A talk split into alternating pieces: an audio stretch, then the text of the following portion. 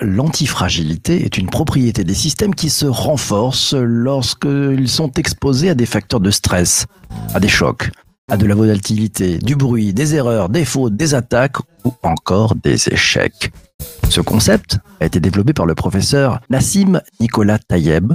L'antifragilité, elle est fondamentalement différente du concept de résilience, oui, qui est la capacité à se remettre d'un échec, et du concept de robustesse, la capacité de résister à l'échec. L'antifragilité est appliquée dans l'analyse des risques, dans la physique, dans la biologie moléculaire, dans la planification des transports, dans l'ingénierie, l'aéronautique et l'informatique.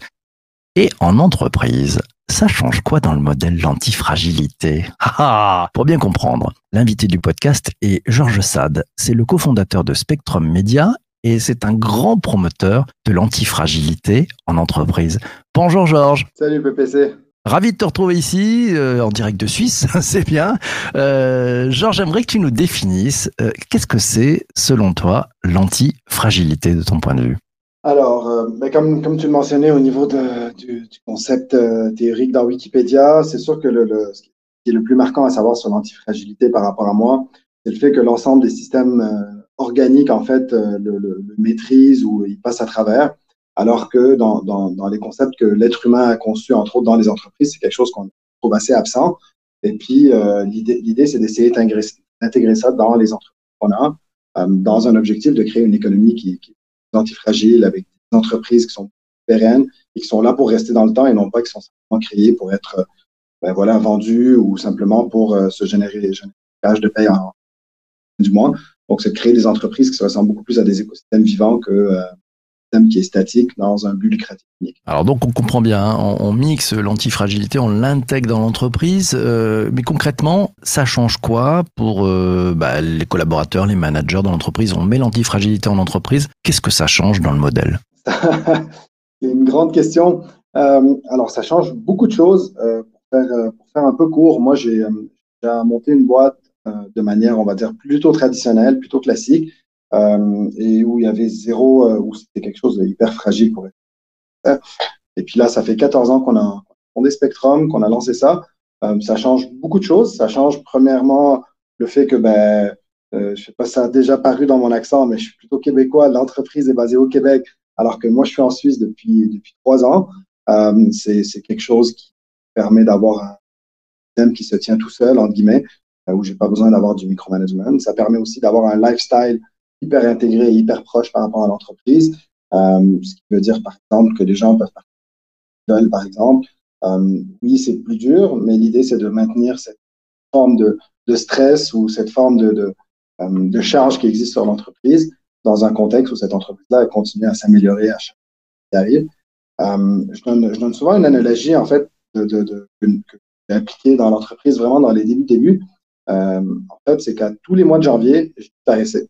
Donc, euh, en fait, à chaque année, durant le mois de janvier, je laissais mon téléphone au Québec, je prenais l'avion et je partais.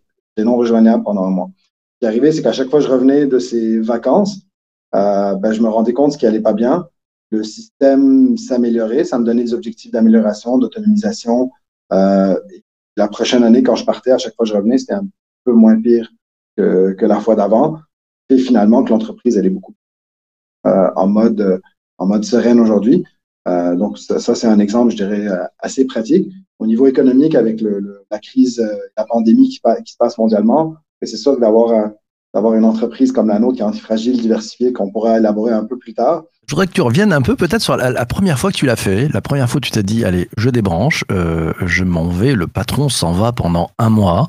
Dans quel état va-je retrouver mon entreprise Tu as, pensé quoi le premier jour Une fois que tu as fait ça, au bout de 24 heures, tu t'es dit, Qu'est-ce qui se passe? Alors, euh, ça, ça, serait mentir de dire que c'était hyper stratégique, que l'idée c'était vraiment de solliciter la boîte. En fait, c'était vraiment parce que j'en avais besoin à ce moment-là après la première année. Euh, pour, être sincère, le concept que qu'on essaye d'appliquer beaucoup, beaucoup, beaucoup chez Spectrum et qui en général fait partie un peu de la perspective des différentes entreprises dans lesquelles je suis impliqué, c'est toujours, euh, ça revient beaucoup, beaucoup à la philosophie stoïque, puis bon, en général, c'est un peu le stoïsme remis au jour. Euh, l'idée, en fait, c'est de toujours prendre un, risque dont les conséquences ne sont pas, euh, ne feront pas écrouler l'entreprise, ne feront pas écrouler l'organisme.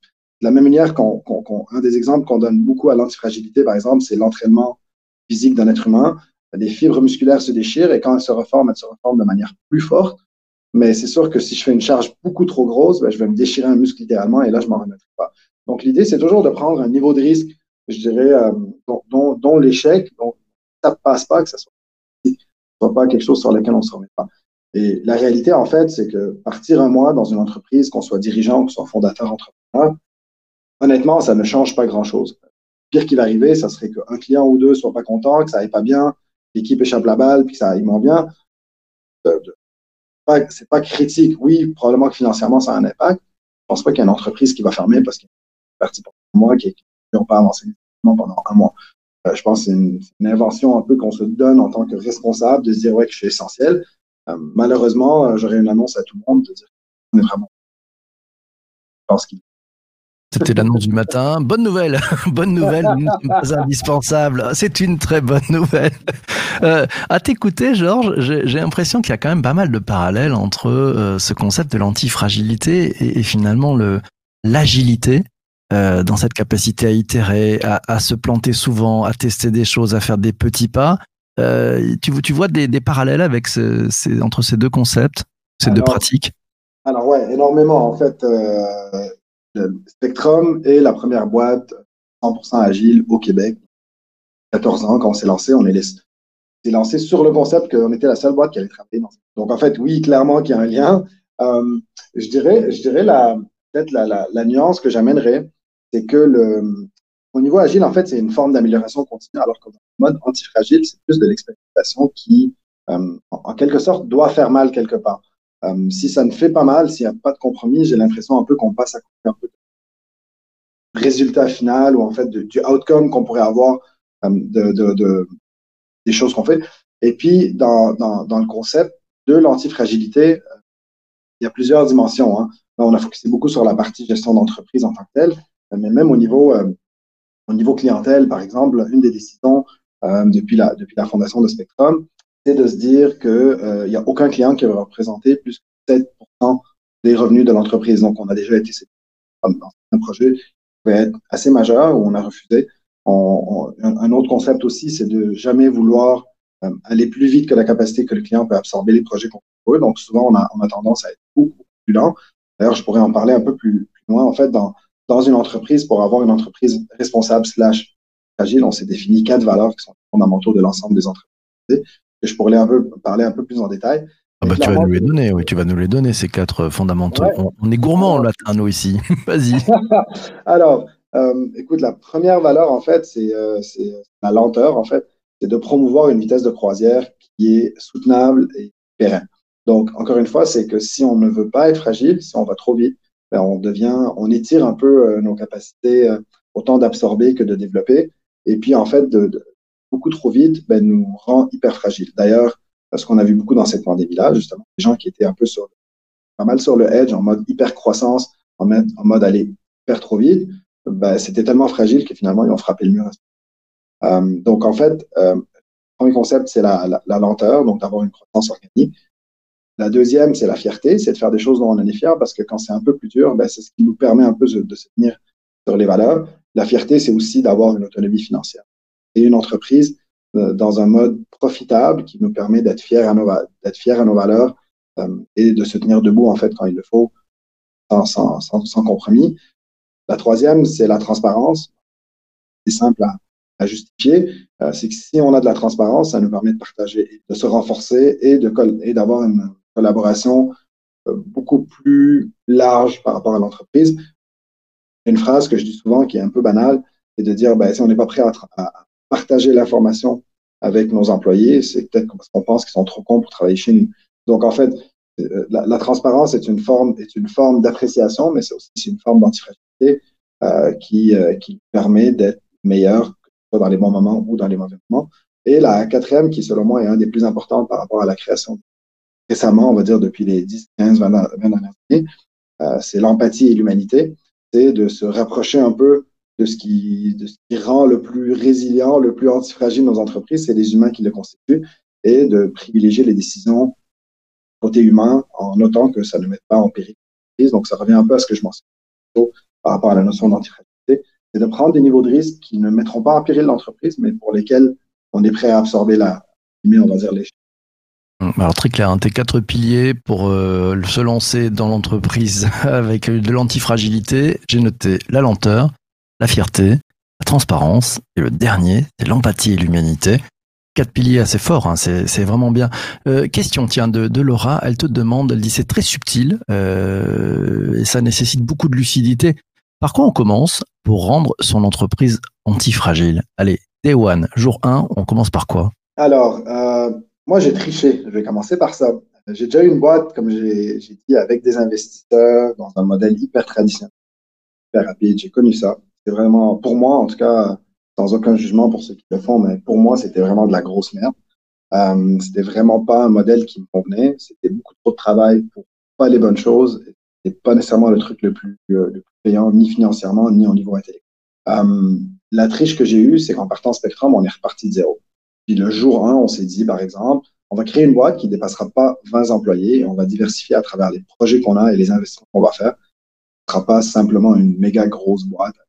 Donc, comment commencer, je pense, que ma réponse la plus pragmatique serait ben, que la lenteur contribue à avoir cette lucidité que je pense le fait de se donner une certaine vitesse un peu, plus lente, un peu plus pérenne, un peu plus, euh, on va dire une vitesse de marathon plutôt qu'une vitesse de sprint, nous permet d'avoir cette lucidité où on voit les choses un peu plus claires.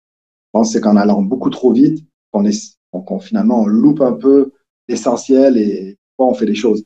Une analogie, euh, donne souvent, je dis, on préfère avoir une boîte qui nous permet de dégager 50 000 euros en travaillant une journée semaine ou une boîte qui nous permet de bosser 60 heures semaine mais qui dégage le double simplement des revenus. C'est des choix à faire. C'est, je pense, moi personnellement, je préfère avoir le meilleur ratio euh, d'investissement de temps. Euh, on, parle souvent de, de, gaspillage au niveau écologique, mais on parle rarement de, de gaspillage au niveau énergétique. Je pense que d'être maximiser l'effort qu'on essaye d'investir nous ou nos équipes dans des, dans des projets. Euh, ce que je comprends, hein, c'est que finalement, tu, tu, mets en place euh, des préceptes qui permettent de, de bien gérer le flux, de, de, gérer le flow. Tu nous as parlé de la lenteur, de la fierté, de la transparence, de l'empathie de l'humanité. Il y, a un sujet que tu as décrit en tout début. J'ai trouvé que tu, tu mettais presque en place des, des, sortes de règles prudentielles dans ton entreprise. Pas plus de vin. Euh, on fait en sorte que les clients soient pas trop gros. Euh, on essaie de pas en faire plus que ce qu'ils ne peuvent euh, euh, réaliser. ça, ces règles-là, tu peux nous en parler un peu plus? Ouais, écoute, des, je pense que c'est des règles que j'aimerais préciser que c'est quand même assez subjectif, dans le sens que moi, pour moi, c'est basé beaucoup sur l'expérience qu'on a eue, plus un mix-up de un paquet de livres. écoute, les, règles, il y en a. on n'aime pas les règles, mais on en a de manière plutôt globale. Donc, on a mentionné les 20 employés, c'est quelque chose d'hyper intéressant, d'hyper fondamental pour nous. Euh, la, raison est assez simple, en fait, c'est qu'on n'a aucun management, vraiment. Donc, ce qui fait qu'en termes de, travail, tout le monde est autonome, nos clients parlent directement à nos développeurs. Ça fait aussi qu'on a toute une couche de gestion qui est complètement absente, ce qui fait aussi que notre ratio euh, au niveau business pur, ben, il est beaucoup plus élevé. Ça nous permet d'être beaucoup plus, beaucoup rentable. Deuxième chose, euh, ben, les clients, justement, on ne veut pas avoir une vache à lait qu'on dit. Donc, pas sauter sur l'opportunité de la taille d'une entreprise parce qu'on ne veut pas créer cette dépendance envers des clients spécifiques. qu'aujourd'hui, ben, on, a, des clients qui sont à peu près tous de la même valeur, nous les mêmes genres de revenus. Fait qu'un client qui part, un client qui arrive, surtout dans le monde du service dans lequel nous on est, la, la, et la norme, ben, ça fait que ça bouge pas beaucoup. En fait, pour nous, ça nous affecte pas trop. Au niveau, au niveau de, interne, on travaille euh, à quatre jours semaine aussi. La raison, elle est, la raison, elle est assez simple. En fait, c'est on va être hyper efficace dans le temps qu'on investit. Et donc, euh, on travaille sur quatre jours semaine. Ça nous donne une journée de latitude que les gens peuvent faire ce qu'ils veulent. Au début de Spectrum, c'était du temps d'innovation. Euh, là, ça fait 14 ans. On a plusieurs euh, papas et mamans dans la boîte. Et puis, ce qui est devenu maintenant un temps faire ce que tu veux. Donc, en fait, c'est du temps famille, du temps santé. Donc, on intègre par rapport à ça. Je pense que la, la, règle la plus fondamentale qu'on essaye d'appliquer en termes de management, en termes de croissance de l'entreprise, de se dire, que les gens qui, soient, sont dans l'équipe, leur croissance individuelle colle à la croissance de l'entreprise. Je parle vraiment individuel, c'est-à-dire euh, chez nous, par exemple, le sport occupe une place assez importante. Ben, nous, on finance l'ensemble des activités de nos employés. Et en fait, l'idée, c'est pas juste de dire ah c'est cool de venir travailler chez Spectrum, c'est plutôt de dire c'est que si on rend la personne meilleure, si on, aide la personne à devenir une meilleure personne dans sa globalité, ben, elle sera une meilleure employée, elle sera plus performante, elle sera plus, plus loyales, plus engagées. Y a une cohérence hein, sur tout ça. Question de, autre question de Laura. Elle te dit l'antifragilité, c'est donc l'anti-vanity metrix, c'est l'anti-grenouille plus grosse que le bœuf, c'est l'anti-licorne. C'est très rafraîchissant, nous dit-elle. C'est aussi une, réelle protection de la santé mentale et, physique des collaborateurs, euh, Georges Ouais, alors, à fond d'ailleurs, euh, une des initiatives qu'on a lancées s'appelle le parachute au Québec. C'est pour la santé mentale et physique des, euh, entrepreneurs. Donc, c'est intrinsèque. Je veux dire, la, la, santé mentale est intrinsèque par rapport. Je pense que pour de voir un peu d'un bigger picture, d'un angle un peu plus large, euh, le, fait de créer des entreprises antifragiles nous permet d'avoir une économie qui est beaucoup plus balancée, avec beaucoup plus la vie de tous les jours. On essaye, on essaye beaucoup aujourd'hui de séparer le travail en passant des règles, entre autres en France, où on a pas de des, collaborateurs après une certaine heure. Je pense que c'est OK de mettre ces, ces règles-là. La réalité, c'est qu'on est tellement connectés que ça peut être et je pense qu'aujourd'hui, c'est plutôt de se dire comment est-ce qu'on peut créer des écosystèmes qui intègrent les lifestyles des individus, des individus, je veux dire autant les clients que les, que employés. Et puis, en ayant cette dynamique-là, en fait, qui est plus intégrée, ben, ça nous permet, en fait, de créer des entreprises qui sont beaucoup plus organiques, beaucoup plus antifragiles et qui collent un peu plus à la qualité d'économie qu'on peut avoir. La santé mentale, elle en fait partie. Comment tu fais quand, quand tu recrutes un nouveau? C'est-à-dire, tu dis j'ai capé mon entreprise à 20, puis là, tu as deux talents qui sont autour de toi, que tu as découvert euh, dans cette réunion, dans ce séminaire, dans cette convention. Tu dis, ah, ces deux-là, ils sont pile poil pour ma boîte. Sauf qu'on risque de passer 22. Euh, tu fais quoi avec ces talents? Tu les laisses passer? Tu les laisses filer? J'ai une autre triche que j'ai pas mentionnée, en fait, c'est que notre croissance, on l'a fait aussi. On est, euh, on est, on est plusieurs sociétés aujourd'hui. Donc, en fait, Spectrum fait de l'investissement à travers des clients, des projets clients, des projets avec les employés. Donc, par exemple, les employés sont encouragés à quitter leur emploi pour démarrer des entreprises avec nous. Fait qu'en fait, on est 20 dans Spectrum, mais aujourd'hui, on a une dizaine de sociétés autres que Spectrum, que Spectrum détient, qui sont soit euh, détenues avec des, employés de Spectrum, des ex-employés de Spectrum dans certains cas, ou avec des gens externes avec lesquels on est d'embarquer dans l'aventure. Fait qu'aujourd'hui, en fait, l'écosystème complet, il y a à peu près peut-être autour de 200 personnes. C'est vraiment Spectrum, la boîte de service qui est à 20 personnes. Euh, et donc, en fait, quand on a des... Euh, ce qui arrive, c'est que dans la croissance individuelle d'un employé, par exemple, qui va aller travailler euh, par rapport, euh, qui va aller travailler dans une entreprise de produits, par exemple, une de nos entreprises, ben, on l'invite à bouger pour aller vers cette entreprise puis en fait, on a tout un tournus, on a des gens de certaines boîtes qui dans ce spectrum qui bougent dans l'autre.